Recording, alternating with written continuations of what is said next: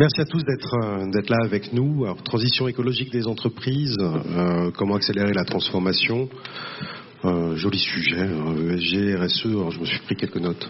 transformation durable, les mots ont sans doute une importance, les acronymes aussi, mais par-dessus tout, nous évoquons une tendance de fond, une lame qui, qui arrive aujourd'hui. On en parlait il y a une dizaine d'années, voire un peu avant, mais qui se serait dit que qu'on y serait euh, désormais. Euh, à l'époque, on n'était pas nombreux. Euh, et ça se concrétise, ça se concrétise désormais. J'en suis ravi. Alors les réglementations arrivent, se renforcent, laissent présager d'autres évolutions à venir. Les marchés y répondent aussi. on, s'est dit tout à l'heure, lors de la réunion de cadrage, que l'entreprise de demain sera ESG on ne sera plus, ou en tout cas, elle sera de manière beaucoup plus euh, compliquée. Et donc vient une question, comment aujourd'hui accélérer cette transformation? Sujet crucial, euh, et pour nous y aider à, pour nous aider à y répondre. Alors j'ai vraiment le plaisir d'avoir sur, euh, sur scène Elodie, Elodie Bernardi. vous êtes directrice RSE et développement durable de L'Oréal France. Alors voilà, une, carrière qui a commencé dans le marketing, euh, Danone, Rémi Cointreau. En 2011, vous rejoignez L'Oréal euh, dans le marketing au début, et puis il y a un moment où euh, le marketing c'est bien, mais le, RSE c'est mieux. et vous y dirigez donc aujourd'hui le RSE, le développement durable, et un poste qui vous amène à mener la transformation du modèle au sein du groupe. Caroline, Caroline Parou, euh, vous êtes, vous, directrice générale et membre du conseil d'administration d'Europecar. Merci d'être avec nous. Alors, un parcours également euh, de, conseil dans les entreprises. Alors, j'avais noté Andersen, Thomson, Technicolor jusqu'en jusqu'en 2011. Euh, vous avez rejoint, rejoint dont vous avez pris la présidence en 2016. La transformation, vous connaissez, vous, vous encouragez le groupe euh, à, bah, s'engager à l'intérieur. Ça va être très très intéressant d'entendre. Voilà, moi, car au départ, je, voyais ça, euh, mes vacances, euh, location de voiture. J'ai appris plein de choses. C'était passionnant et de cette stratégie, on va être ravis de l'entendre. Après, je vais partir par là. Gilles, Gilles Vermeau des Roches, vous êtes à la direction chez Schneider Électrique, également membre conseiller du Conseil économique, social et environnemental. Alors, vous précisez plein, plein de choses. Pas, il y a, à un moment, je, me perds. Il y en avait trop. Il y en avait trop, et c'est trop central par rapport au sujet. Donc, allez regarder la liste. Hein, elle est passionnante, et je suis ravi de vous avoir parce que vous allez vraiment pouvoir nous donner également un, un autre regard sur euh, sur cette transformation et les moyens d'y parvenir. Euh, François, François Dampérou, euh, vous êtes responsable développement RSE, énergie et environnement chez Layton. Donc Layton, un conseil. Alors vous, vous avez commencé euh, comme spécialiste de l'innovation, vous l'êtes toujours d'ailleurs. et vous avez depuis maintenant pas mal d'années commencé à orienter votre champ d'action vers le conseil en RSE, alors énergie, développement durable.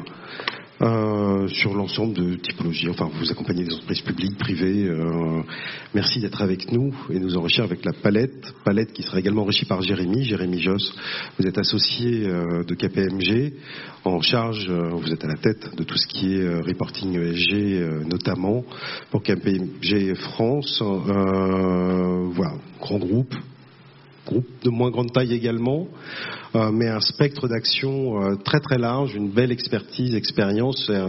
voilà, le sujet est à nouveau au cœur de, de, votre euh, de votre pratique et je suis ravi de vous avoir avec nous aujourd'hui. Alors transition écologique des entreprises, comment accélérer la transformation? Alors on a peut-être déjà un contexte réglementaire au départ euh, Où est-ce j'ai envie de poser déjà la question Où est-ce qu'on en est euh, Parce que c'est le serpent qui se mord la queue, euh, l'œuf, la poule, euh, la poule et l'œuf. Euh, les pratiques évoluent avant les réglementations, les réglementations avant les pratiques. Qu'est-ce qui se passe? Jérémy, peut-être pour commencer bah, ce qui est intéressant, c'est que quand on regarde l'accélération qui se produit depuis euh, finalement un an, hein, c'est qu'on a une Union européenne qui veut être à la pointe de la question de la transition environnementale, euh, qui a défini une ambition très forte à 2050, c'est d'être un, continent qui est neutre en carbone, qui à partir de là décline un ensemble de règles qui vient normer la lecture de la performance extra-financière des entreprises. On a eu cette première vague avec la taxonomie durable européenne. Alors, elle est, elle est certes imparfaite, elle n'est pas facile à mettre en œuvre, mais elle a tout de même une vertu, c'est de dire voilà ce qui sont les activités qui contribuent à notre objectif environnemental à horizon 2050. Et sur cette base, eh bien, on va demander aux entreprises de rendre compte non pas seulement de leur présence, c'est-à-dire de la part de leur chiffre d'affaires qui, est alignée, qui est dans cette grille, mais en leur demandant plus de, leur, de rendre compte de la part de leur CAPEX, c'est-à-dire comment ils investissent pour atteindre l'avenir. Donc ça, c'est une première lecture intéressante de la réglementation. C'est finalement sur un continent qui s'est fixé un objectif, eh bien comment on le décline dans la façon de lire la performance. Et ça suffit pas en fait.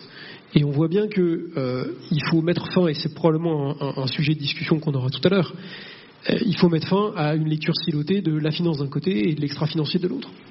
Euh, et donc il y a un travail qui est en cours autour d'une CSRD dont un certain nombre d'entre vous ont dû entendre parler, un Corporate and Social Responsibility Disclosure. C'est comment on rend, on harmonise en fait la présentation des résultats extra-financiers des entreprises en Europe. Et comment aussi on abaisse les seuils pour que ce soit plus seulement les gros côtés, mais ce soit aussi les entreprises de taille intermédiaire. Ce qui va amener à multiplier par 5 le nombre d'entreprises qui vont devoir rendre compte de leurs efforts et de leurs performances extra-financières. Voilà, ça c'est un petit bout de, la lorgnette qui est, je dirais, euh, ce qui vient normaliser la, lecture de la performance extra-financière. Je pense que euh, de votre côté aussi, euh, chez Layton, vous avez aussi d'autres angles sur les évolutions de réglementation, puisque il y, a, euh, il y a les réglementations énergétiques, il y a, euh, y a les leviers fiscaux qui, euh, qui, sont là aussi et qui sont nombreux et sur lesquels vous pouvez peut-être aussi nous, nous éclairer. Merci beaucoup, ça fonctionne. Bonjour à tous.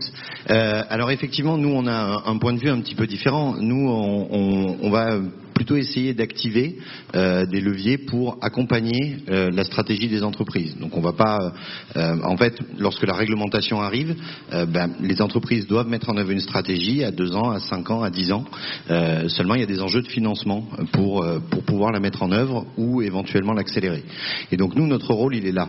Il est d'intervenir pour d'abord accompagner les entreprises à améliorer leurs marges ou à retrouver des marges au travers de, différents leviers activables, également à financer leur innovation de manière optimale, puisque euh, pour se transformer, il est essentiel euh, de transformer ses pratiques. Et en termes d'innovation, il n'y a pas seulement les innovations techniques, mais également des innovations managériales, des innovations sociales, des innovations en termes de pratiques, des innovations sur des sujets comportementaux, comment on transforme les pratiques des gens. Et donc tous ces sujets-là, on peut activer des leviers de financement qui sont parfois compris comme des leviers uniquement applicables à des sujets techniques. C'est pas le cas. les crédits d'impôt notamment sont activables pour des innovations sociales, sociétales, etc. Et puis euh, il y a également un enjeu d'investissement, donc d'investissement physique, notamment lorsqu'on est une entreprise avec des actifs physiques, industriels, transports, etc. Et donc de la même manière, euh, il y a de nombreux euh, leviers pour activer ou en tout cas accélérer ces transitions. Donc c'est ce qu'on s'efforce de faire. Gilles? Oui, alors faut, faut bien qu'il y ait quelqu'un qui, euh, juste après euh, le, déjeuner, dise quelque chose euh, un peu différent. Et on adore. Vous adorez.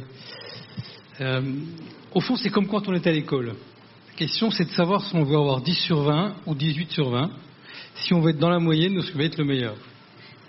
Et je vois profondément évoluer cette question de la réglementation, comme, comme tu l'as dit. J'aurais pu être il y a 20 ans dans cette table ronde. Il se trouve qu'il n'y avait que des grandes entreprises qui étaient mobilisées. Et une des très très grandes euh, beautés du geste ou réalité du moment, c'est que vous venez d'entreprises très différentes. On l'a vu pendant les prix, qu'on n'a pas vu dans ces questions de développement durable qui n'entouraient que quelques très très grandes entreprises françaises euh, au début du XXe siècle. Et aujourd'hui, on voit bien qu'on est dans une question de chaîne de valeur. Euh, et que tous les acteurs de la chaîne de valeur, quelle que soit leur taille, euh, sentent que ce sujet, ce concept, cette réalité a quelque chose à leur dire. Donc ça, c'est un super bon point et euh, la réunion d'aujourd'hui euh, le montre, premièrement. Pourquoi je vous parle du bulletin scolaire et de savoir si on veut avoir la moyenne ou être dans l'excellence? Moi, j'ai le sentiment que la réglementation et la standardisation permettent d'avoir la moyenne. C'est ce qui permet, et pour le coup, comme tu l'as dit, alors il se trouve que comme je, porte des enjeux de, responsabilité depuis longtemps, euh, je, fais partie du groupe de, euh, climat et finances durables de, l'AMF, euh, du comité stratégique de Standard Poor's. Je travaille avec vous et l'OUF sur, sur, des réglementations et je vois bien l'importance de définir un certain nombre de critères qui permettent de faire avancer ou en tous les cas d'être la bande de l'endroit où on est. Mais le sujet qu'on porte, c'est un marathon sans fin, sans ligne d'arrivée. Et si on veut que nos entreprises performent sur le sujet et l'utilisent, alors ce n'est pas une question de standardisation, c'est une question de différenciation. Et la norme ne crée jamais de la différenciation. La norme, elle crée ce qui permet de se dire ça c'est le minimum pour tout le monde on vient de, prendre une étape suffisante, euh, supplémentaire. Le minimum d'hier n'est pas celui d'aujourd'hui et celui de demain sera plus contraignant.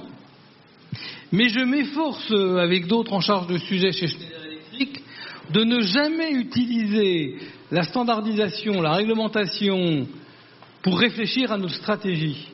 Notre stratégie, c'est notre stratégie. On l'enferme dans notre intelligence et notre offre de valeur sur le marché, plus notre manière d'être attractif dans la manière que l'entreprise pilote ses enjeux à l'intérieur d'elle-même.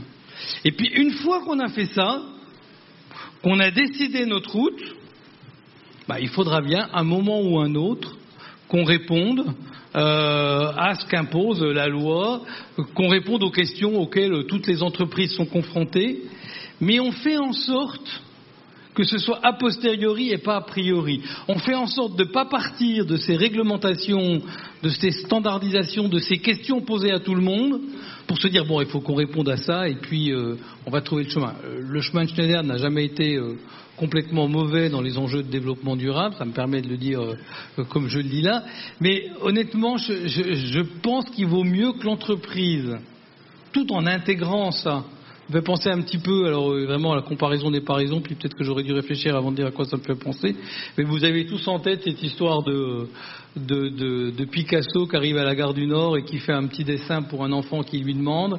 Et, euh, qui lui dit ça te coûte euh, et il dit après à l'enfant ben voilà ça te coûte un million je sais plus combien le prix.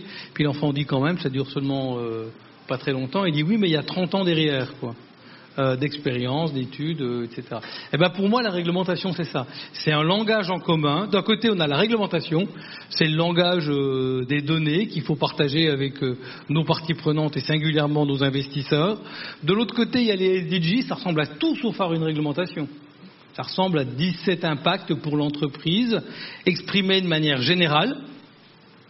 Et je trouve que l'entreprise, elle a un intérêt à se retrouver entre ces deux types de boussoles mais surtout à choisir son chemin à l'intérieur de ces boussoles, parce que sinon, on est enfermé dans le parcours des autres. Quant à la taxonomie, il faut quand même bien que je le dise, les entreprises industrielles n'ont pas assez réfléchi au sujet, viennent de se faire avoir, puisque globalement, je suis porteur de la parole d'une entreprise qui est plutôt reconnue dans les enjeux de développement durable, d'efficacité énergétique et green, et qui aujourd'hui dans la manière dans laquelle est écrite la taxonomie européenne, va se retrouver euh, quasiment brune à 100%. Pourquoi? Parce que euh, naïvement, on a cru que puisque tout le monde pensait qu'on faisait du développement durable, on faisait du développement durable. Puis finalement, non, ça va pas être étudié parce que euh, on reste dans un monde très linéaire où on étudie surtout la génération énergétique plutôt que le contrôle de l'offre, et encore moins quand il est intelligent. Et donc, c'est dire que la standardisation et la réglementation, pour donner un autre petit coup de canif, c'est pas parce que c'est standardisé, que c'est réglementé, que c'est forcément intelligent. je me suis bien gardé de dire ça. Alors, que ce soit Caroline ou Elodie, vous allez pouvoir répondre. Je, vais me régaler quand savoir dans la moyenne, bon élève ou le reste. Caroline, je crois que vous allez commencer. Ouais, J'aimais beaucoup ce que vous, dites, vous disiez, puisqu'effectivement, nous, euh, Robcar, on loue des voitures, on ne les produit pas mais la perception extérieure, c'est qu'on est un énorme polluant, alors que euh, fondamentalement, on considère qu'on a un sujet, mais qu'on est une solution euh, globale. Et donc, quand on a réfléchi à tous ces sujets-là, on n'a pas réfléchi à cause de la réglementation, on a réfléchi à qu'est-ce qu'est notre business model demain, que vont vouloir nos clients et, quelle est la contrainte supplémentaire qu'amène euh, la régulation pour nous faire accélérer. Donc, nous, on a commencé euh, à se repositionner à partir d'un sujet assez simple, c'est quoi notre raison d'être, pourquoi en tant qu'entreprise on est là. Et c'était notre fondamental, et c'est ce qui nous tient toujours éveillés, puisqu'on a commencé il y a cinq ans, offrir des solutions de mobilité alternatives à la possession de la voiture. Et ça, c'est ce qu'on faisait depuis 70 ans sans le savoir. Donc on était déjà dans la mobilité et non pas dans la location avant de le savoir. Et on a rajouté soutenable et durable, parce qu'on voyait bien que ce mouvement arrivait. Et donc notre vraie préoccupation était de dire, on est perçu comme euh, un problème, alors qu'on considère qu'en apportant des solutions de mobilité, on sera une solution. Donc en fait, quand on loue une voiture, une voiture en général dans nos parcs installés, quel que soit le pays en Europe, utilisation 4 à 5% ce qui est tout à fait ridicule économiquement, ce qui fait qu'on a beaucoup de pollution d'embouteillage. Et donc les solutions de mobilité, qui ne sont pas une, hein, c'est la voiture, le mass transit, plein d'autres solutions ensemble, avec le digital, vont pouvoir amener des solutions pour avoir moins de voitures, mieux de voitures, puisque le, le digital qui est arrivé en parallèle, en accéléré, fait changer les usages du client. Donc nous, on est parti sur une stratégie client, une stratégie qui est uniquement embarquée sur que vont vouloir nos clients, comment promouvoir près de nos clients de nouvelles solutions de mobilité qui vont à terme, sur une durée de vie qui peut être plus ou moins courte, faire qu'on aura moins de voitures mais plus de voitures partagées avec des écosystèmes créés.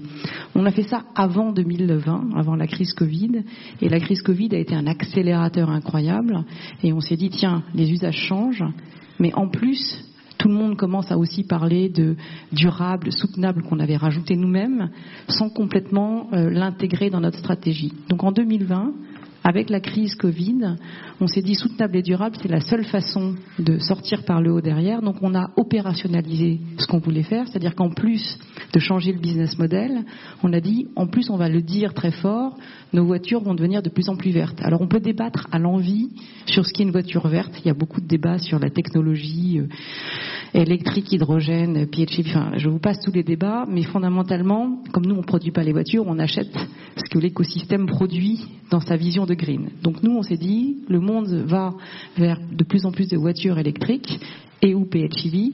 Donc en fait, on a pris des engagements qu'on a opérationnalisés dans le plan stratégique. On fait pivoter notre business model pour plus de services sur le B2B et plus de voitures électriques et on l'a mis dans nos équipes opérationnelles. Donc c'est pas moi qui dis euh, je vais être plus vert sur une taxonomie quelconque et je vais avoir des indicateurs, plus de véhicules électriques. Donc qu'est-ce que ça veut dire? Plus de stations de recharge, plus de euh, partenariats avec des gens qui vont nous aider à déployer les voitures, un changement de sourcing progressif, et on l'a inscrit en dur dans mes objectifs à ma demande, que j'ai cascadé sur l'ensemble des équipes. Et aujourd'hui, toutes les équipes parlent de mettre des voitures électriques progressivement, des bandes de recharge, on change la physionomie du réseau. Et donc tout ça, ça, part, ça, ça parle aux équipes, et c'est ce qu'on fait. Et puis arrive euh, ce qui fait que à l'extérieur, les gens commencent à réaliser ce qu'on fait. On doit se refinancer comme beaucoup de groupes. Et on a émis un, bond en, octobre dernier. Et en fait, on est rentré dans un green bond.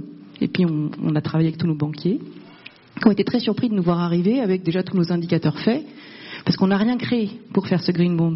On est juste arrivé avec nos KPI opérationnels, nos objectifs à moyen terme, nos processus qui sont en train d'être faits.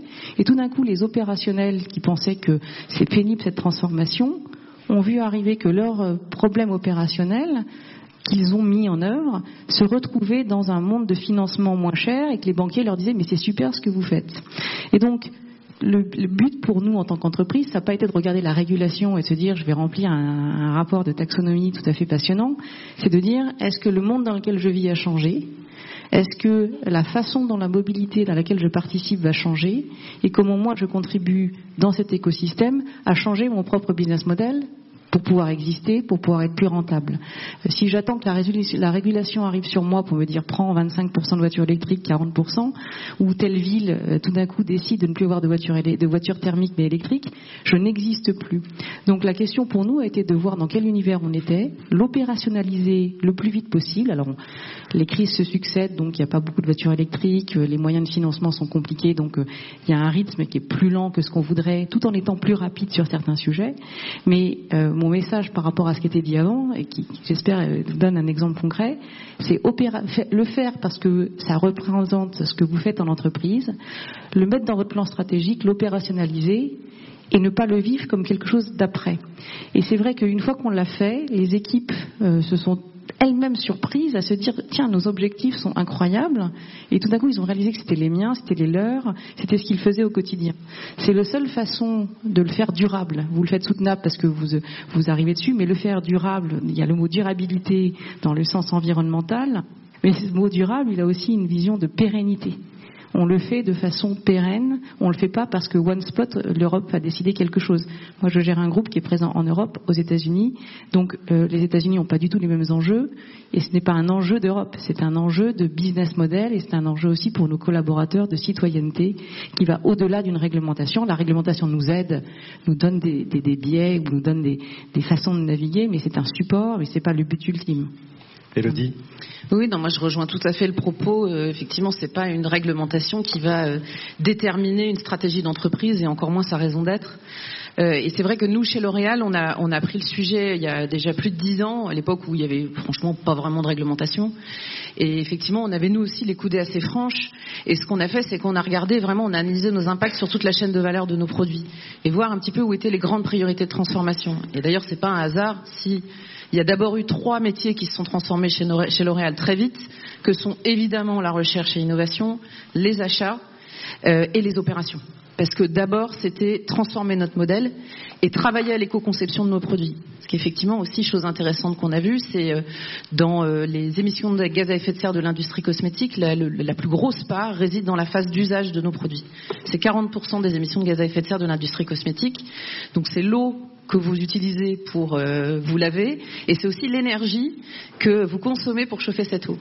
Et une fois qu'on a constaté ça, on s'est dit, mais alors effectivement, si on se projette, quand on regarde un petit peu les, les, prévisions les plus euh, pessimistes du GIEC, en, je sais pas, 2060, 2070, il n'y a plus beaucoup d'eau sur la planète, comment on fait? Et donc effectivement, on a aussi beaucoup raisonné par l'absurde côté recherche et développement en se disant, ben voilà, il faut qu'on travaille sur des nouvelles formulations qui vont aider les consommateurs à réduire eux-mêmes leurs impacts, puisque c'est là qu'est le gros de l'impact de l'industrie cosmétique. Alors évidemment, vous vous doutez bien qu'on sait, euh, notre transformation se résume pas à ça. Bien entendu, il y a d'autres impacts. Il y a le sourcing de nos matières premières, il y a nos transports et il y a évidemment le grand sujet du packaging, puisque le grand méchant loup de ces deux dernières années, c'est le plastique. Donc effectivement, on a aussi tout un travail sur, euh, sur ces leviers-là. Mais c'est vrai que tout ça pour vous dire que la démarche qu'on a opérée chez L'Oréal, c'est vraiment d'être global, de prendre vraiment le sujet sur toute la chaîne de valeur et de mesurer pour vraiment déterminer où étaient les grandes priorités. Jérémy, aujourd'hui, c'est vraiment là, quand, vous parlez avec des entreprises, euh, ce type de stratégie, de besoin de transformation, il est global, il est perçu de la même manière. Il y, il y en a qui sont en avance ou en retard. Ah ben, il y en a, c'est très hétérogène. Euh, c'est-à-dire qu'il y a on sent une prise de conscience qui est, qui est, commune, et ensuite, il y a, dans cette prise de conscience qui est commune, il y a ceux qui, euh, euh, comme mes voisines, ont, pris le sujet avant, et en fait n'ont pas attendu que la réglementation arrive, euh, et l'ont mis au cœur de leur business model et au cœur de leur raison d'être, et puis il y a ceux qui, qui se rendent compte que demain, s'ils si, ne progressent pas, bah, ils vont se financer plus cher, ils auront moins de clients, et puis ils vont aussi avoir du mal à recruter des talents. Parce qu'aujourd'hui, vous voyez, un exemple très bête, hein, il y a un certain nombre d'entreprises qui faisaient rêver ma génération en sortie d'école. Aujourd'hui, ces mêmes entreprises, elles n'arrivent pas à recruter en sortie d'école. Donc cet enjeu-là, elles l'ont bien compris, mais euh, il y, a une question entre, enfin quelque part, formaliser une ambition, et puis ensuite la mettre en œuvre, l'opérationnaliser. Et c'est là que ça devient compliqué. Et, c'est vrai que nous, on aide beaucoup en ce moment dans cette opérationnalisation. Il y a certes une partie de nos activités sur la stratégie et comment est-ce qu'on vient définir une stratégie durable. Euh, on l'a fait pour un, récemment, on l'a fait pour un acteur du food and beverage en se disant, bah, ok, euh, en fait, demain, comment est-ce qu'on vient introduire beaucoup plus de végétal, par exemple, dans nos, dans nos produits? Et comment on s'assure que, en produisant euh, des, des, plus de végétal, on ne fait pas des transferts d'impact? Parce que c'est aussi euh, un autre sujet euh, euh, qu'il y a dans ces industries-là, c'est que vous cherchez à diminuer un impact quelque part, mais vous pouvez en recréer un autre ailleurs. Donc il faut aussi mesurer ça. C'est le cas aussi de certaines réglementations, mais j'y reviendrai. Ça oui, exactement.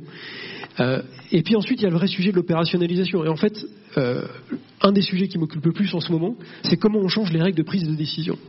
C'est comment on sort du triptyque très financier, chiffre d'affaires, marge, free cash flow. Et comment on vient réinjecter là-dedans une vision extra-financière, des impacts, de la valeur qui est créée en travaillant sur des leviers E, des leviers S, et comment du coup on vient changer la prise de conscience, la prise de décision dans l'entreprise. Comment est-ce qu'on va amener sur un référentiel produit Voilà, j'ai un portefeuille de produits que je m'apprête à lancer. Euh, aujourd'hui, euh, la plupart de mes clients, ils regardent, ils décident du lancement en fonction d'un ROI. Hein, c'est quoi le BPI chiffre d'affaires C'est quoi la projection de marge Qu'est-ce que ça va nous coûter pour le mettre en place Et en gros, le ROI, on attend quand euh, eh ben, il y en a qui commencent à se dire ok mais ça suffit pas. Quelle est notre raison d'être Quel est notre purpose Donc petit 1, je ne fais rentrer des projets d'investissement que ou de nouveaux produits que s'ils répondent à ma raison d'être. Petit 1. Et petit 2, quels sont les impacts de mes produits Et donc à marge égale et à contribution égale au chiffre d'affaires, lesquels vont me générer le plus d'impact? Positif et lesquels vont limiter le plus possible mes impacts négatifs. C'est très exactement ce que vous avez fait avec, par exemple, votre, votre modèle spot hein, et, les l'éco-beauty concept. C'est exactement ça. C'est de se dire, euh, demain, on va plus pouvoir décider d'une mise en place d'un investissement comme on, décidait encore euh, hier ou même pour certains aujourd'hui. Mais ça, le, le, le range, hein, l'hétérogénéité est très forte. Euh, au sein de, des clients qu'on peut accompagner. Et toute, l'ambition, toute l'ambition qu'on porte nous aujourd'hui, c'est vraiment de, pousser le plus loin possible, d'apporter une vision qui est beaucoup plus euh, opérationnelle euh, et pas et décloisonnée. ça c'est un, un, des termes aussi qu'on avait évoqué dans la préparation de cette table ronde, c'est que du coup, derrière, l'énorme enjeu, c'est de décloisonner. C'est d'arrêter de considérer qu'il y a d'un côté les financiers, et puis d'un côté les opérationnels, et puis encore après, euh, la RSE. Mais, ça, ça doit... mais si je peux me permettre, pour vous dire, nous, quand on l'a opérationnalisé, on n'avait pas pensé comme ça.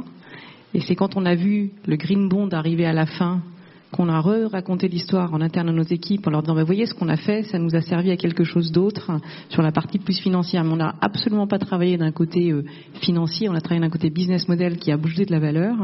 Et, et en fait, ce qui manque beaucoup de notre côté, c'est qu'on a, a, dû recommuniquer, puisqu'après un moment donné, quand vous avez tellement opérationnalisé le sujet, il faut aussi que vous remettiez de la fierté sur, en fait, on y est déjà sur un certain nombre de sujets, et, c'est là que la communication avec les collaborateurs, puisque nous, finalement, on le faisait très convaincus, on avait oublié de re-raconter une histoire purement ESG, puisque c'était tellement intégré avec nous-mêmes, qu'en fait, on a aussi rechangé nos schémas de communication pour redire aux équipes, c'est ce qu'on fait, c'est que qu'on avance, puisque les collaborateurs sont assez fiers maintenant de participer à ces programmes-là, alors qu'ils les faisaient sans trop se poser de questions non plus. C'est également un moyen d'accéder à d'autres poches de financement.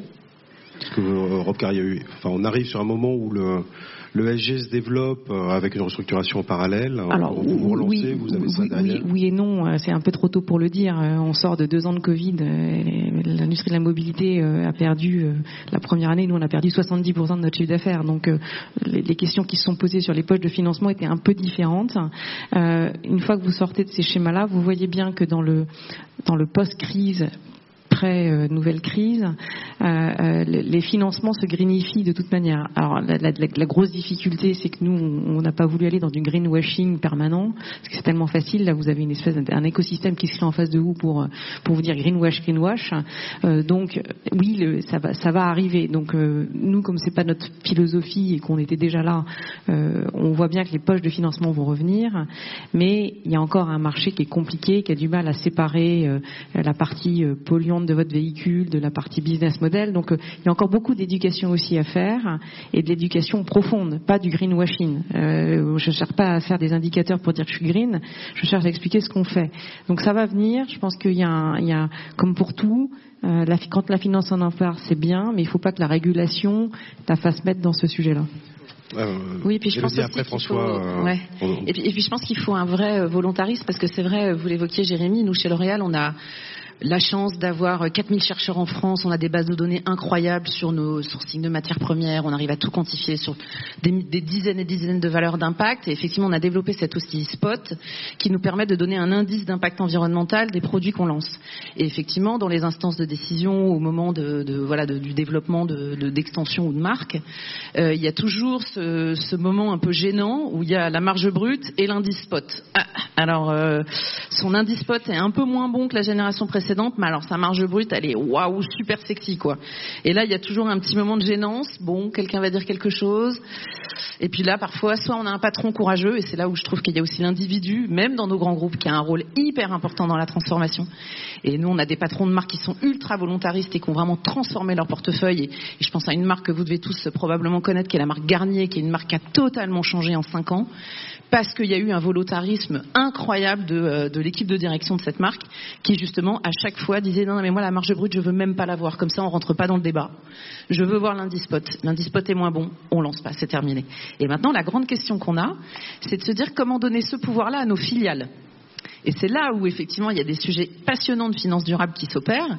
C'est de se dire bon bah là ça c'est les équipes développement, puis ensuite nous nous nous, nous parce que moi je suis à Faire France, euh, nous demande de travailler le go-to-market et de lancer ses produits. Mais nous, effectivement, dans nos impacts en tant qu'affaires, la manière dont on fait du commerce, la manière dont on communique, nos médias, comment nous, on va pouvoir euh, aussi arbitrer selon ces impacts-là, qui sont des outils opérationnels. Quoi. Et voilà, on est au début de l'histoire. François et ensuite Gilles. Ouais, euh, juste en complément, euh, il y a aussi un enjeu de, de, recrutement des collaborateurs et de recrutement des talents. Euh, on a la chance d'avoir bénéficié d'une croissance très importante. Moi, ça fait six ans que je suis chez Letton. Il y a six ans, on était 500. Aujourd'hui, on est 2500. Donc, on a besoin de recruter énormément de gens et énormément de juniors avec des profils techniques.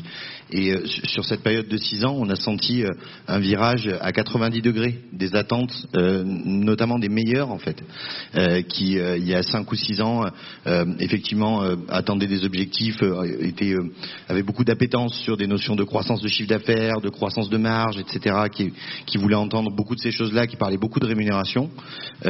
Aujourd'hui, on entend beaucoup plus des aspects liés au sens. Les, les, collaborateurs, les jeunes, les, les talents de demain, ils, ils, ont besoin, quand ils rentrent chez eux à la fin de la journée, d'avoir eu la sensation d'avoir fait quelque chose qui a du sens pour eux et qui a un impact positif. et ça, je pense que ça aura un impact encore plus important sur la transformation des entreprises, euh, parce que c'est le cas de, 80-90% d'entre eux. Et euh, Caroline a évoqué également, enfin, sur le, sujet du financement, donc Green Bonds, euh, qu'est-ce qu'il y a d'autre? Pour, pour, financer, pour appuyer, pour accompagner alors, ben, on a la chance en fait d'avoir euh, euh, toutes les instances finalement publiques, donc euh, locales, régionales, nationales, européennes, qui ont mis en œuvre énormément de leviers de financement. La problématique en fait à laquelle se trouvent confrontées les entreprises, c'est de s'y retrouver. c'est qu'en réalité, alors on se dit pour les grands ça doit être simple, ben non parce qu'ils sont grands et donc comme ils ont beaucoup de sites, beaucoup d'endroits et beaucoup de typologies d'activités, ben, c'est impossible.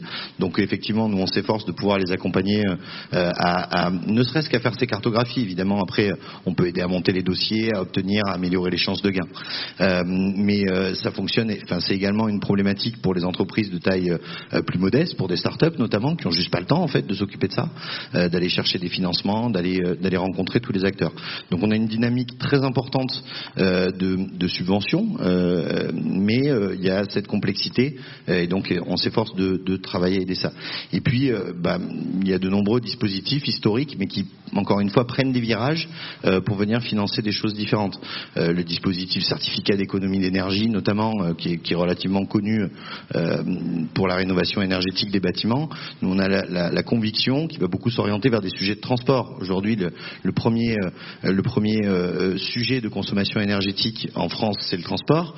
et donc, on a un dispositif qui représente 4 à 5 milliards par an, dépendant des années, et qui aujourd'hui l'adresse peu.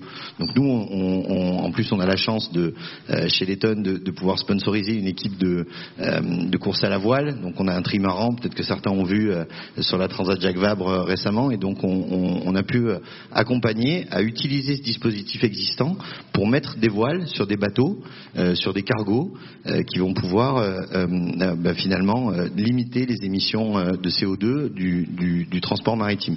Et donc on, se rend compte qu'ici on a vraiment un mix entre innovation et impact environnemental. Et en fait, à toutes ces étapes-là, euh, il y a des dispositifs historiques qu'on active alors que ce n'était pas le cas euh, avant. En tout cas, ils n'étaient pas activés pour ces choses-là, pour ces solutions-là.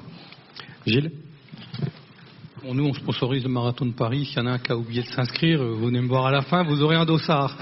Euh, non, j'ai vraiment été attentif à, à, ce que vous avez dit sur euh, euh, chacun a utilisé. Je ne sais pas si vous avez entendu. Je crois que quasiment tout le monde a utilisé le mot de conviction. Et je pense quand même que sur le titre de notre conférence, comment on accélère la transition, c'est en se rappelant que cette transition de développement durable, c'est un risque. Et un coût. C'est un coût et un risque. C'est-à-dire quand je dis que c'est un risque, c'est que euh, euh, je vois comment euh, nous, le capitaine qui porte la boussole chez Schneider Electric depuis maintenant bientôt 15 ans, je pense qu'elle quoi, nous a amené du côté du risque pour ceux qui connaissent cette vieille grand-mère française qu'est le groupe Schneider, qui aujourd'hui se trouve être spécialisé, le spécialiste mondial de l'efficacité énergétique et de la réduction des émissions de carbone. C'est pas si évident que ça pour euh, l'entreprise née de Merlin Gérin et Télémécanique euh, qui faisait de la haute tension, euh, qui, s'est désengagé de beaucoup d'actifs, probablement avant, avant le moment où il valait plus grand parce qu'on a mis cette question de développement durable dans le risque de la stratégie, dans une logique un peu prospective. Et euh, euh, voilà un peu le premier sujet. Le deuxième sujet, avec des mots qui sont nouveaux, c'est intéressant de voir comment les mots sont nouveaux sur le sujet. On aurait eu cette conférence il y a deux, trois ans. Personne n'aurait utilisé le mot de l'impact. Le mot existait déjà. Hein. Alors maintenant, on le met peut-être un peu trop à toutes les sauces. Mais globalement, se dire pour une entreprise, dans les enjeux dont on parle, parce qu'on voit que les clients changent, parce qu'on voit que la situation change, qu'il y a des tendances nouvelles, on réfléchit pas seulement à faire mieux, mais quel est notre impact euh, C'est un point, nouveau. Euh, Jean-Pascal Tricouard, il dit souvent, bon, on voit les grandes tendances des objectifs du développement durable, il vaut mieux les pousser que mettre la voile à l'envers, parce qu'à un moment ou à un autre, ça marchera plus. Et donc, euh, avançons plus vite que ces objectifs-là et ça sera la, manière de, faire. Le troisième point, je, voulais en prendre quatre. Le troisième point, il me semble, dans cette transformation que je sens très fort, c'est quand je l'ai dit tout à l'heure sur la chaîne de valeur, c'est que euh, je parle en particulier plutôt au nom des grandes boîtes qui sont ici. Euh, nos grandes boîtes euh, ont fait la course en tête. Il y en a à peu près 6 000, 7 000 qui, au niveau mondial, répondent à tous les critères de tous les questionnaires qui nous sont envoyés et ont, ont des acteurs pour y répondre. Aujourd'hui, on est dans ce qu'on appelle plutôt le scope 3, la chaîne de valeur, etc.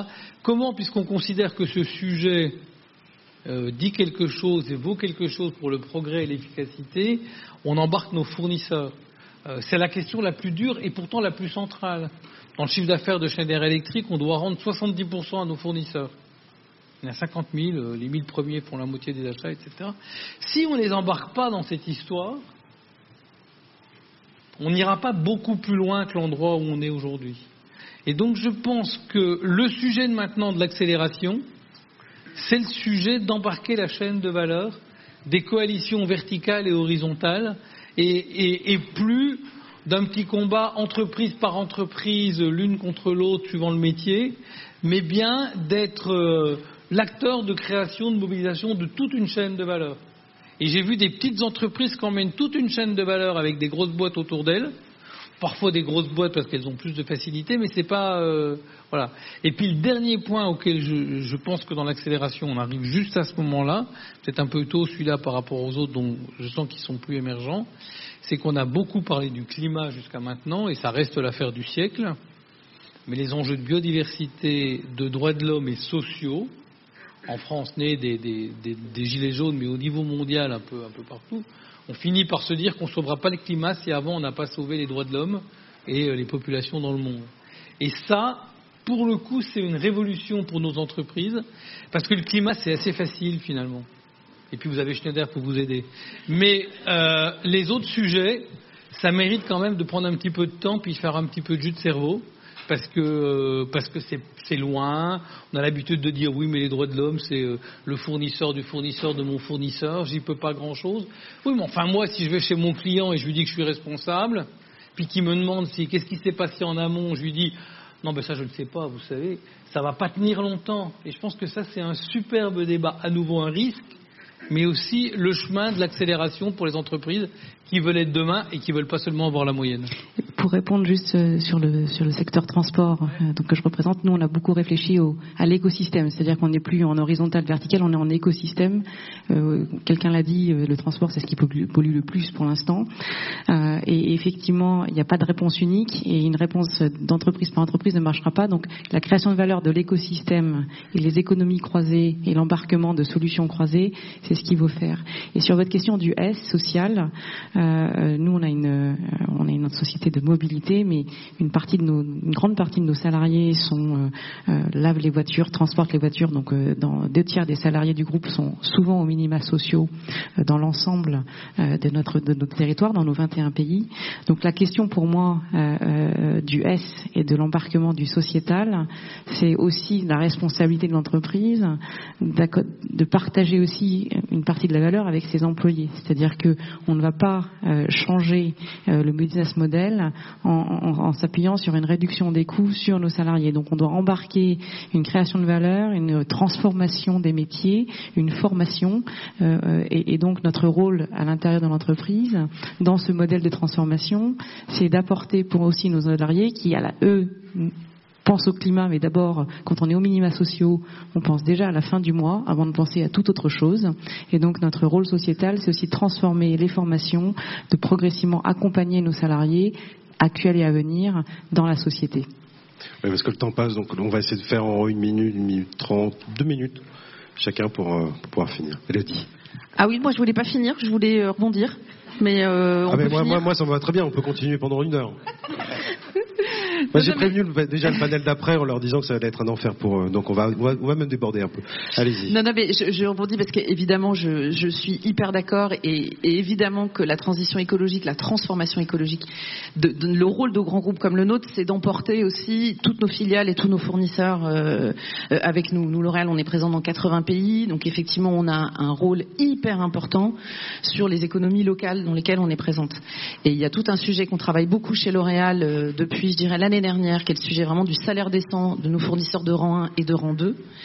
Et pour ça, je le dis parce que c'est, euh, on travaille avec une ONG qui est une ONG incroyable qui s'appelle Fairwedge, qui euh, a une base de données euh, immense sur 200 pays de ce que c'est qu'un salaire décent, pays par pays, avec des équivalents entre les pays, pour bien comprendre comment ça marche, pour bien comprendre ce que c'est qu'un salaire décent en Inde versus au Vietnam, quoi.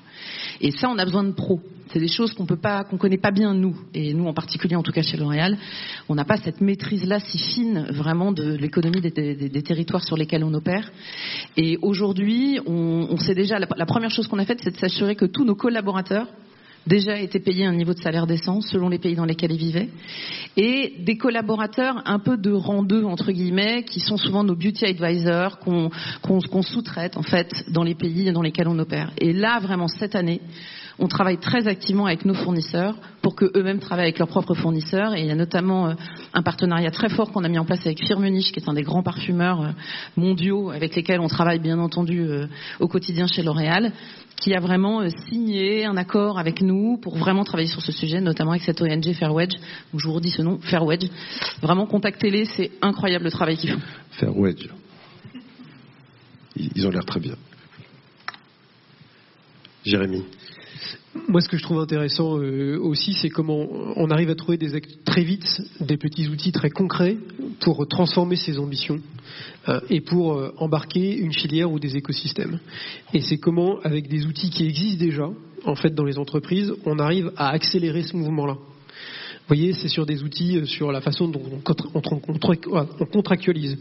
C'est par exemple certains de nos clients qui décident de payer les récoltes avant qu'il y ait la récolte. Euh, ou qui s'engagent sur des prix fixes sur certaines matières premières. Et du coup, qui amène à cascader, vous voyez, euh, avec des bons outils qui arrivent euh, au sein de la direction financière, au sein de la direction des achats, au sein de la direction de la supply chain. C'est comment finalement on vient mobiliser tout le monde autour de, de, cet enjeu commun pour faire travailler toute une filière et partager la valeur, mais se mettre des règles qui font que ça, se transforme de façon opérationnelle et concrète. Et donc il y a aujourd'hui beaucoup de leviers que beaucoup ignorent, hein, qui peuvent être très simplement mis en œuvre. Euh, c'est euh, des gens euh, qui mettent en place du reverse factoring. Reverse factoring, ça veut dire quoi hein? Ça veut dire qu'en fait, vous permettez à votre fournisseur euh, d'être payé, mais c'est vous qui, quelque part, euh, reconnaissez devant un facteur que vous lui devez de l'argent. Et donc ça lui coûte moins cher de, financer euh, son besoin de fonds de roulement. Alors c'est des choses toutes simples, mais simplement de dire si vous respectez un certain nombre de critères, si vous vous engagez avec nous sur ces critères-là qu'on va avoir en commun, ah ben alors à ce moment-là, on peut accélérer. Et donc, et, peut-être en conclusion, hein, ce que je trouve vraiment intéressant, c'est que on est parti d'une question qui est assez classique en France, qui est celle de la réglementation. En fait, on s'est dit que ce n'est pas la réglementation qui fait la transformation. Euh, on est sur une ligne de crête où on doit euh, certes se servir de, ce, de cet apport de la réglementation, mais la vraie, question, c'est de sécuriser la transformation, c'est-à-dire comment est-ce que la stratégie, on l'exécute et on la finance, et comment on embarque tout le monde avec des dirigeants qui incarnent cette, cette transformation, euh, et avec des outils qui permettent de le faire euh, concrètement chaque jour, et de prouver euh, surtout aux autres les gains qui sont réalisés, les efforts qui sont réalisés. Je crois qu'il y, y, a une attente très forte de transparence et de, et de solidité de l'information transparente euh, qui est partagée. Et c'est ça qui est. Euh, et ça, ça va un petit peu à rebours de nos habitudes quand même. Hein et par exemple, il y a des exemples très intéressants là-dessus, et je terminerai là-dessus. Ouais, c'est les, critical friends que, certains commencent à utiliser. C'est-à-dire qu'ils disent, je m'engage là-dessus, je rends compte sur ce que je fais, mais en plus, je mets dans, une, dans un collectif des gens qui vont me critiquer pour être sûr que ce, que je, ce que je dis est juste et que je progresse effectivement. François? Caroline, désolé, mais Là, je, suis déjà en train de me faire euh, rappeler à l'ordre au fond. On va aller vite. Non, peut-être pour conclure, euh, nous effectivement, de par notre activité de conseil, on a la chance de rencontrer beaucoup de dirigeants euh, de toute taille d'entreprise, d'organisations publiques ou privées. Et je peux peut-être vous partager un, un, un retour qu'on a, puisqu'on rencontre à peu près 10 000 dirigeants par an. il y a six ans, quand on parlait d'outils de financement d'économie d'énergie, dans 90% des cas, on nous regardait avec des grands yeux en disant à quoi ça sert. Il y a trois ans, euh, les gens nous disaient oui, on a bien conscience qu'il faut le faire, mais c'est pas dans l'agenda du jour. Aujourd'hui, euh, ils nous demandent euh, comment on peut activer ça très vite parce que c'est un enjeu important. Et on parlait de conviction tout à l'heure. Et je crois que cette conviction, elle, est aujourd'hui présente chez l'essentiel des, des dirigeants et je suis convaincu que ça va aider à accélérer largement les choses. Bien, merci. non, mais il fallait une demi-heure, une heure de plus. Je suis dégoûté. Merci, merci beaucoup.